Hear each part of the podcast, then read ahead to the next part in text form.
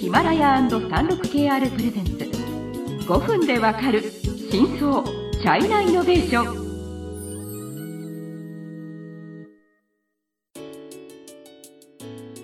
皆さんこんにちは。サンロク KR ジャパンの委員です。はい、日本経済新聞の山田です。はい今週は5回にわたってはい。中国トップ3に入るうん。スーパープラットフォーマー、生活関連サービスのネット企業メイトワンについてご紹介したいと思います、はい、メイトワンというのは中国語の発音です。えっ、と漢字で書くと美しいっていう字に団結の団、美ダンですね美美談、無理やり日本語で読むと美談ですけど、まあ普通っていうかその分かってる人はメイトワンと言いますよね。そうです中国発日音。本ではまだまだ馴染みが薄いそうなん感じですねつまりその中国で生活をしたりしてるとすごくいろんなところで出てくるそのネットサービス会社なんですけど日本でビジネスがほとんど今のところないのであんまり日本のメディアが報じることがないんですその本来の存在感に比べて。はいなので、えっと、知名度は高くない。はい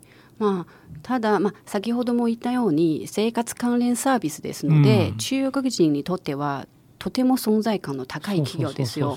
でまあそのビジネスモデルも私も時々思いますが、日本でも通じる部分もあるんじゃないかなって思いますが、まあなかなかまだメイトワンのビジネスモデルに注目するところがどうか。な、まあうん、ねなんっていうのかな、うん、そのまあ追って話すことになると思いますけどこれだっていうのがすごい特徴のあるもう例えばテンセントの WeChat とかバイトダンスの TikTok とかそういうこれはすなんていうか画期的みたいなのがうん。実はあんまなかったりして、そうですね。じゃあ1回目ではまずメイトワンはどういうようなそういう事業をやってるのかちょっとまずまあ整理し整理します。はい。てでその上でまた、ね、話を展開できたらと思います。はい。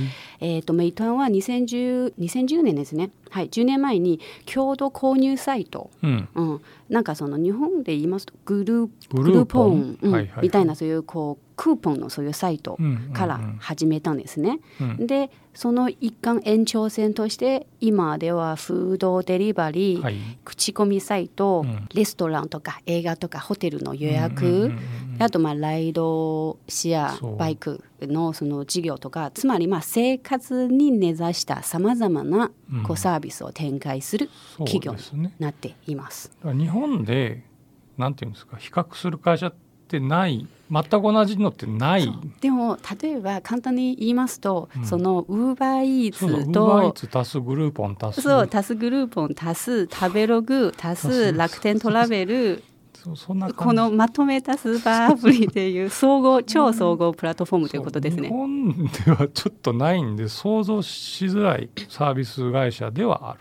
はい、であの以前番組の中でこう中国の IT 御三家、まあ BAT と言いましたけど今は、まあ、まさに新しい、うん。うん御三家っていう TMD っていうのありますね。T っていうのはバイトダンスのニュースアプリのトーキャオですね。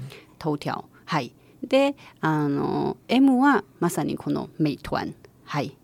で D は DD あの配車サービスの DD ということですね。はい。つまり今のところ中国ではそのアリババテンセントを除いてこの3社がまあ一番存在感がえーと強いし、まあ、規模感も大きいということですね、そう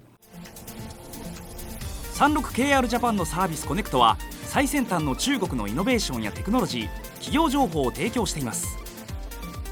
中国での事業やパートナー企業の探索などヒントになる情報が満載。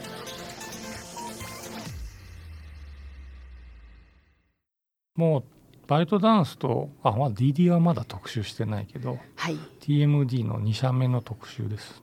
そうですね。は、はい。いえっ、とまあメイトワンの話になりますと、まあ日本の記事もそうですけど、よくなんかその O2O とか OMO とかって呼びますけど、まあつまりこのオン、オフイラインオフライン。オンラインとオフライン。はい、うん。からオフラインっていうまあオフラインからオンラインっていうような感じなんですけど、うん。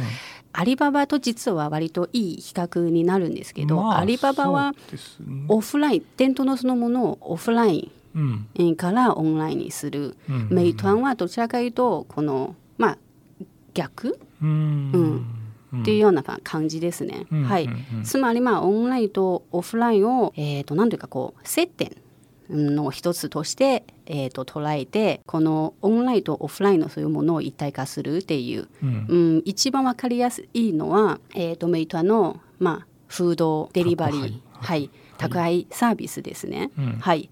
えーとまあ、実は一番今メイトの成長を牽引しているのはこのフードデリバリー、うんうんえー、と事業で、うん、決算書を見たら今収入の6割うん。は、うん、宅配、の事業ですね。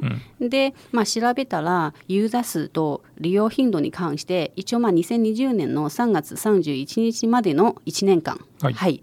えー、と取引の発生したユーザー数は4億5,000万人。うん。うん、で取引回数は1人当たり1年の平均はだいたい26回ですよ。うん。はい、で多分最初の番組最初の最初1回目2回目の時うんコロナの時な活躍活躍したサービスのところでコメイタのサービスを紹介したんじゃないですか。はいやっぱりそのまあ出前をよく注文する。りす巣ごもり時期に出前は増えたっていうそういうことですね。はい。はい。でまあメイトの特徴としては、うん。まあ、本当に一つのビジネスに限定しない、その関連サービスをいっぱいこうつけるっていう特徴がありまして、はい。だからまあ最初このクーポンのそういうサイトとしてうん。成長して口コミサイトになって、うん。その口コミサイトはやっぱりこう店舗の情報がこういっぱい集めているので、うん。じゃあその上で、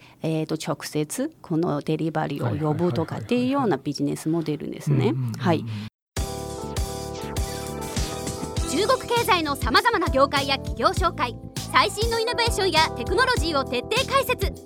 5分でわかる真相チャイナイノベーション。この番組の最新のエピソードはヒマラヤで配信中。今すぐヒマラヤのアプリをダウンロードして要チェック。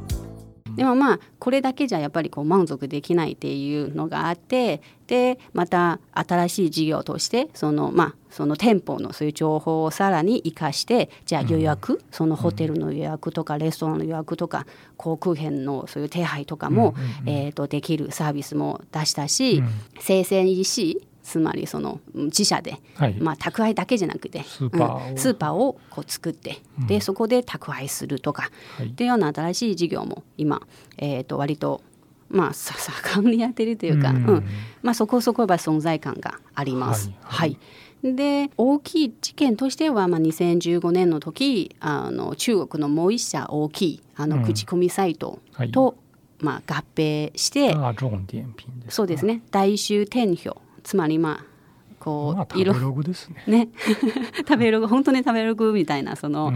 プラットフォームと合併して一応今の社名は、えー、と社名はメイトアン点評となったんですけど、まあ中国人とかはよくやっぱりそのメイトアン、うん。まあアプリ今アプリは2つありますね、うん。そのメイトアンと大众点評両方アプリがありますけど、会社名の時はまあ一応メイトアンメイトってよく言います。はい。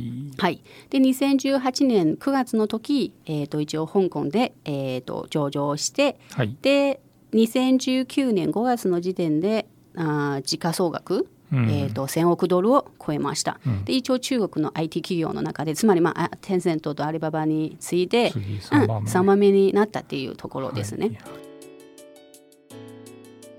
時間になりましたので、まあ、今日は、まあ、メイトの事業ちまあょっとこう簡単に、はい。はい。で次回では、まあ、いつもの定番でまずそのメイトの創業者の話、はいはい。ご紹介できたらと思います。はい、楽しみにしていてください。はい